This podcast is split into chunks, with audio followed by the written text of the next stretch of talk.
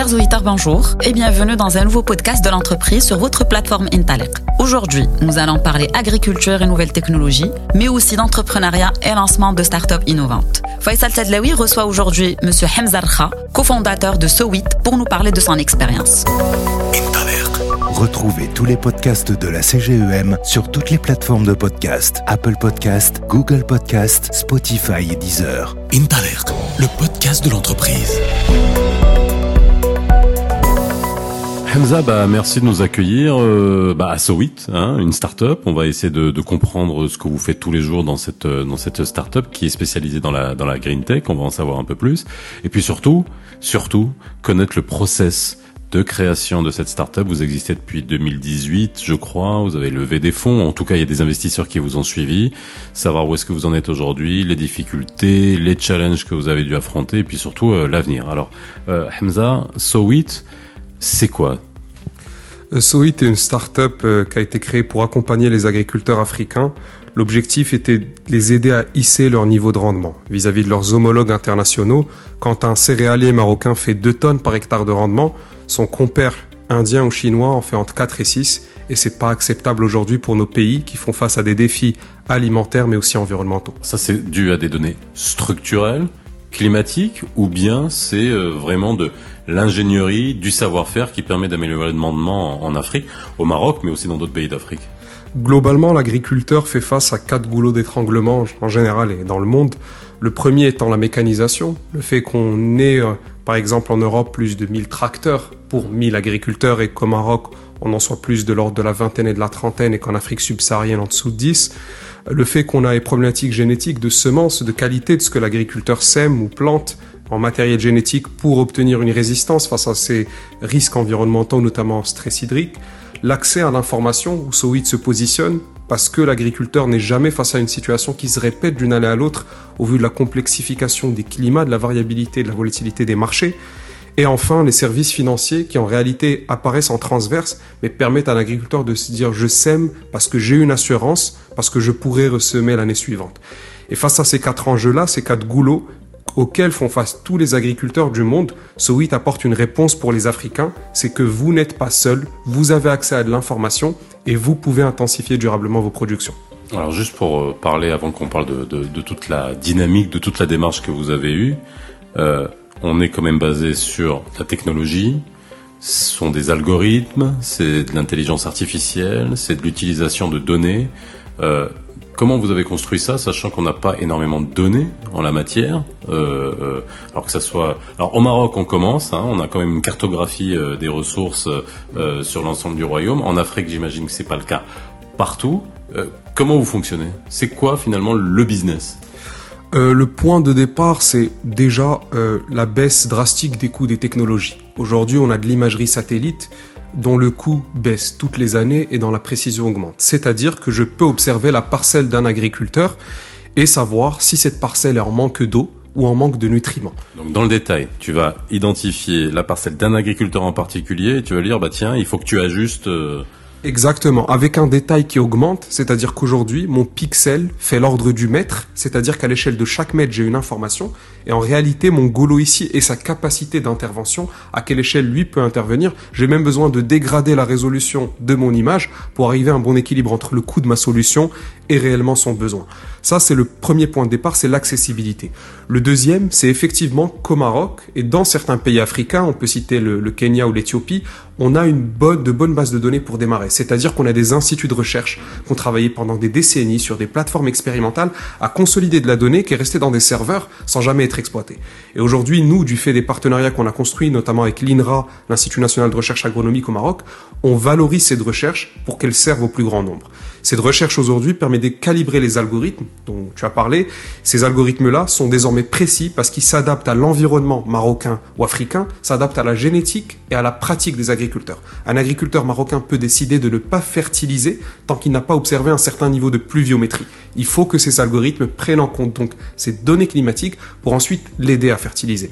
Enfin, le dernier point, c'est une petite armée d'agronomes qui est une armée soïte et qui est déployée sur l'ensemble des territoires sur lesquels on travaille, Sénégal, Côte d'Ivoire, Maroc, euh, Tunisie Éthiopie, et qui au quotidien prélève de la donnée. Parce que c'est la vitesse à laquelle on rapporte l'image à la réalité qui fait la vitesse à laquelle on peut servir l'agriculteur. Acquisition régulière de données, être sur le terrain pour euh, ensuite pouvoir alimenter euh, justement toute la modélisation. On va parler pognon un peu parce que c'est un business, une start-up c'est un business. Euh, c'est quoi le business model? Comment vous gagnez de l'argent avec une solution pareille? Euh, Soïd vend principalement des abonnements à des agriculteurs. Donc ils s'abonnent pour une année, reçoivent de l'information tous les jours. Alors, agriculteurs en one-to-one ou avec les coopératives? En one, ça dépend des pays. Au Maroc, c'est en one-to-one. Euh, on a couvert l'année dernière 30 000 hectares sur le Maroc, euh, dont la moitié sont en one-to-one, quasiment en indépendant, et l'autre moitié agrégée par des acteurs tiers. Euh, on vend des abonnements, des abonnements qui coûtent entre 100 dirhams par hectare par an et 800 dirhams par hectare par an. Et ces abonnements-là permettent aux agriculteurs au quotidien d'optimiser leurs opérations. Une météo, un risque gel, un risque chergui, un risque grêle, une quantité de fertilisation, une quantité d'eau à apporter. Au quotidien, on est co-gérant, copilote de cet agriculteur pour l'amener finalement à optimiser ses décisions les plus critiques. D'autres business models existent, on va dire plus indirects, liés à notre positionnement aussi vis-à-vis de certains institutionnels. On travaille avec le ministère de l'Agriculture en Éthiopie et l'Agence de transformation agricole, auquel on fournit des données de suivi à l'échelle des communes, des rendements des productions et de la performance des agriculteurs. Le dernier euh, service qui est tout nouveau au sein de Sowit aujourd'hui et, qui, est, proposé, c'est un service d'estimation de rendement où simplement à partir de l'image, six semaines avant récolte, on se positionne sur la quantité de production que réalise l'agriculteur, service qui a extrêmement d'intérêt plutôt pour des cibles services financiers. Alors, vous en êtes à combien de chiffre d'affaires? On continue à parler de pognon depuis que votre création. Euh, quelle est la courbe et euh, les perspectives?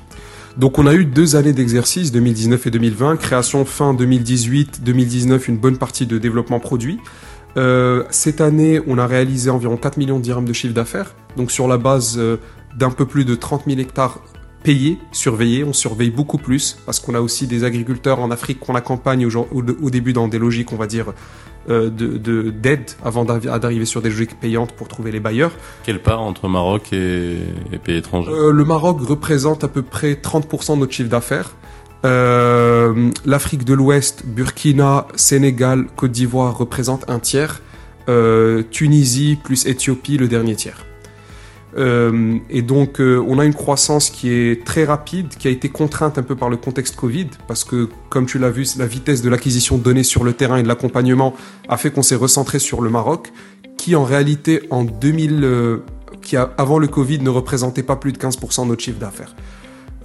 Donc aujourd'hui, on capitalise sur cette, sur cette réalisation avec l'objectif de doubler ce chiffre-là cette année, malgré le contexte qu'on voit, qui à certains égards est assez productif, du fait de la nécessité pour les agriculteurs de se connecter pour avoir accès aux aides des États ou simplement de se connecter parce que le conseiller agricole ne peut plus rentrer sur le terrain. Vous êtes combien dans cette boîte? Là ici je, on est on est dans vos locaux. Euh, c'est vraiment la, le type de, de boîte euh, start-up tel qu'on peut l'imaginer. Des murs des ordinateurs des jeunes et, voilà. Aujourd'hui on est environ 25 euh, donc on a une quinzaine de personnes qui sont dans le bureau de Casablanca euh, principalement euh, les équipes agronomiques et commerciales qui ont vocation à consolider la donnée et à servir le client. Euh, deux personnes en Tunisie à Tunis, deux personnes à Dakar qui gèrent l'Afrique de l'Ouest et cinq six personnes à Paris aussi au vu du partenariat qu'on a avec Microsoft sur le développement des algorithmes qui nous permet d'accéder au cloud, c'est-à-dire à la puissance de calcul à des coûts extrêmement réduits vu l'objectif, on va dire tech for good orienté aussi sur le continent africain. Comment ça a fonctionné cette histoire? Est-ce que vous avez été accompagné? Est-ce qu'il y a des investisseurs qui vous ont fait confiance dès le départ? Est-ce que vous avez profité de programmes, euh, euh de, de, de, différents fonds euh, dédiés au financement de l'innovation? Comment comment vous en êtes arrivé là aujourd'hui? Euh, le tout début de, de, de l'histoire de Sowitz, c'est une rencontre en réalité avec euh, mon cofondateur euh, avec lequel on est extrêmement complémentaire. C'est-à-dire qu'on couvre un certain nombre de niveaux, qu'ils soient techniques ou business, et qui nous permettaient simplement, euh, on va dire, d'envisager euh, le business. Cette rencontre s'est faite au Salon de l'Agriculture euh, en, 2018, le SIAM, à Meknes, sur lesquels on, commençait un peu à comprendre ce marché-là, avec des expériences auparavant, bien sûr, sur ces marchés. On n'est pas des entrepreneurs ayant accédé à ce marché, on va dire, de manière naïve ou spontanée. Euh, mon associé était dans la data dans le secteur assurantiel et moi-même j'étais dans le secteur agricole en fourniture de services, plus, déjà sur des marchés africains. Tu t'es associé avec un actuaire, quoi. Exactement. Avec un, avec, euh, il manageait exactement une équipe d'actuaires. Et ce qu'on appelle les statisticiens chouafa, tu vois, tu, C'est exactement ça. tu modélises le- le- l'avenir. les, les agriculteurs avaient besoin de Chouafa et, et, et c'est- c'était, c'était la personne qui arrivait le plus possible à rationaliser la prévision et c'est exactement ce dont on avait besoin. Euh, le deuxième, le point de départ, euh, honnêtement, c'est, c'est le plaisir parce que c'est le plaisir d'être en Afrique. Euh, j'ai m- personnellement bossé dans une quinzaine de pays africains. Euh, et c'est toujours un plaisir de voir la vitesse à laquelle l'innovation peut changer la donne. Euh, un exemple, en Éthiopie, euh, les drones étaient interdits. On a fait passer un- une, réglementation euh, au niveau de l'Union africaine qui exhortait le, Conseil exécutif, qui exhortait les États membres à faciliter. Ça a facilité. On a eu un rendez-vous avec le ministre de l'Agriculture. Trois semaines plus tard, on importait les drones qui rentrent beaucoup dans le process, on va dire, de fourniture de services à notre niveau. Euh, deux mois plus tard, on formait le ministère de l'Agriculture à l'Agence de transformation agricole et aujourd'hui, on a une équipe locale qui est dédiée au niveau du ministère à prendre les données pour qu'on leur fasse le service. C'est pour ça que aussi l'accompagnement et la réactivité au niveau de la gouvernance, c'est- important pour que l'innovation, l'innovation prenne. Euh, Est-ce que vous avez été aidé? Euh, Moi, je pose la question tout simplement. euh, quelles sont les difficultés que vous avez pu rencontrer? Bon, tout entrepreneur rencontre des difficultés, mais vous, est-ce qu'il y a des difficultés, on va dire, peut-être structurelles, institutionnelles, fiscales, légales, qui, si elles n'existaient pas, vous aurez peut-être facilité la tâche Alors, on, a été aidé et, en réalité, on, force un peu l'aide. On est, obligé d'être aidé pour survivre. Et donc, on a été aidé, à trois niveaux. Euh, le premier niveau, c'est effectivement financier. On a bénéficié euh, déjà, on va dire, de, de certaines aides au niveau européen parce qu'on a eu des contrats Commission européenne pour aller former des, des télépilotes drones en Afrique. C'était du business, mais en réalité, dans un certain sens aussi un push pour une start-up qui n'avait pas encore fait ses preuves. On a été aidé au niveau de la Banque publique d'investissement en France qui supporte euh, certaines de nos technologies parce qu'elles pensent qu'elles sont deep tech et disruptives pour le continent. Et on a été aidé par la CCG euh, au Maroc qui a très tôt cru que euh, justement l'agriculteur, le petit agriculteur isolé avait besoin d'informations pour rattraper et qui donc est en réalité indirectement investisseur dans Sowit via CIF, qui est le fonds qui a investi dans, en euh, dans, dans. Les difficultés qu'on rencontre, elles sont de trois ordres. Le premier, c'est l'innovation au Maroc ou en Afrique, c'est compliqué. Quand on veut importer un, matériel, ça peut être juste un modem, ça peut mettre six mois. Quand vous avez vos concurrents euh, israéliens, sud-africains, et que, et que ceux-ci ont pas ces contraintes-là, que du jour au lendemain reçoivent le matériel, le testent, l'opérationnalisent, vous avez une difficulté à avoir une vocation internationale face à des gens qui ont des cycles beaucoup plus courts. Surtout regarder l'avance que vous pouvez avoir quand vous avez innové sur un produit euh, qui n'existait pas. Exactement, exactement. D'autant plus qu'on a l'avance, on l'a construite techniquement et commercialement via un réseau en Afrique de plus de 50 distributeurs et qui est menacé par les vitesses de développement que peuvent avoir d'autres acteurs. Le, deuxième élément au niveau, on va dire, des, euh, pas des blocages, mais en tout cas des, des enjeux, euh, c'est probablement le recrutement. Euh, on est dans un pays où on a énormément de talents, mais on a énormément de talents qui sont compétitifs aujourd'hui. Et on est tous un peu les enfants de la mondialisation et on comprend que ces talents aillent chercher un peu aussi leur développement et épanouissement là où ils peuvent le trouver, ce qui a posé des problèmes pour trouver certaines recrues, ce qui explique qu'on a des bureaux dans quatre pays dans le monde. Parce qu'en réalité, ça répond aussi à un recrutement de certains types de profils. Et ça, on a eu des aides au niveau de l'ANAPEC, par exemple, pour recruter certains profils et avoir des incitations en cotisation sociale qui nous ont beaucoup aidés au démarrage, mais on a encore du mal à trouver certains profils. Le dernier élément, je dirais, qui qui est un peu compliqué et qui, mais qui, euh, qui, aujourd'hui est accéléré euh, paradoxalement par le Covid, c'est qu'on avait des acteurs qui voyaient le digital comme un effet, un effet secondaire, c'est-à-dire des acteurs de renom, des corporates. Euh, la vague du digital est pas, c'est pas un choix en réalité aujourd'hui. On le voit avec le Covid, avec les centaines de milliers d'agriculteurs qui se sont connectés pour obtenir les aides d'État. On a vu des acteurs qui voyaient le digital comme la communication, comme un effet d'annonce, comme et ça a été difficile de construire des partenariats. Pourtant, ces partenariats-là, on en a besoin parce qu'on est 25 et si on veut mettre à l'échelle, on a besoin d'acteurs avec- qui eux communiquent avec 300 000, 200 000, 100 000 agriculteurs et qui ont une co- capacité à créer de la valeur en masse.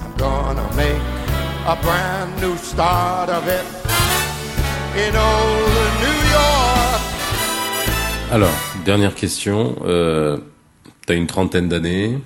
Tu crées cette start-up avec, euh, on l'a bien vu, avec beaucoup de perspectives, euh, qui fonctionne, parce que 4 millions de dirhams de chiffre d'affaires en deux ans, euh, c'est pas tout le monde qui le fait, surtout avec, on le voit avec quoi? De la technologie, des idées. Euh, Qu'est-ce que tu dirais à tous ceux qui vont écouter ces podcasts? Et ça sert à ça, hein, les podcasts qu'on fait sur l'entrepreneuriat sur la plateforme Interlair. C'est qu'est-ce que tu dirais aux gens qui, aux, aux jeunes qui ont, alors pas seulement aux jeunes. Hein, on va arrêter de faire du jeunisme parce qu'il y a, hein, beaucoup d'entrepreneurs qui peuvent commencer à 40 ans, d'autres à 50, d'autres à 20, 30. euh, mais avec ce que vous avez traversé, qu'est-ce que tu conseillerais? Euh, je pense un conseil euh, plus d'ordre professionnel, ce serait vraiment d'être conscient que si vous voulez faire de l'innovation, il faut être connecté à des écosystèmes de recherche. Parce que réinventer la roue, ça ne vous emmènera pas très loin. Et, la connexion à un écosystème de recherche impose un mindset international parce qu'on n'est plus dans des enjeux qui sont territorialisés. Du coup, en même temps que vous faites la recherche de votre marché, il faut nécessairement faire la recherche des, euh, chercheurs qui sont concernés par votre marché. Le deuxième élément, je pense, qui est plus d'autres personnel, euh, c'est vraiment d'être prêt à, sacrifier euh, deux ans au minimum, on va dire, d'une partie de sa vie, euh, parce que euh, c'est 24 sur 24 et, et qu'il faut en être vraiment conscient parce qu'on a beaucoup d'amis dans notre réseau entrepreneur qui pensent simplement que les choses arrivent un peu d'elles-mêmes. Euh, il faut avoir une notion un peu du, du sacrifice au début et très très vite s'entourer de personnes qui font les choses mieux que vous et tenir une vision, on va dire, ancrée et qui, en quelque sorte, inamovible. Parce que le business de l'entreprise peut évoluer et, et tant que cette vision est toujours, euh, on va dire, adressée, nous, notre vision, c'est d'hisser le rendement des agriculteurs africains et de la manière la plus durable possible, quel que soit le moyen. Bien sûr, la technologie est un facteur d'accélération, mais on n'est pas borné sur ça. Et s'il faut descendre au niveau physique, comme on le fait aujourd'hui avec certains de nos agronomes, c'est entièrement dans notre vocation. Bon, tu regrettes rien? Ah, rien du tout. Eh ben, bonne chance. Merci beaucoup, Hamza. Merci. C'était le podcast de l'entreprise. Vous pouvez le réécouter ainsi que tous nos podcasts sur la plateforme Intalek, mais aussi sur toutes les plateformes de podcast. Retrouvez tous les podcasts de la CGEM sur toutes les plateformes de podcast Apple Podcast, Google Podcast, Spotify et Deezer. Interalert.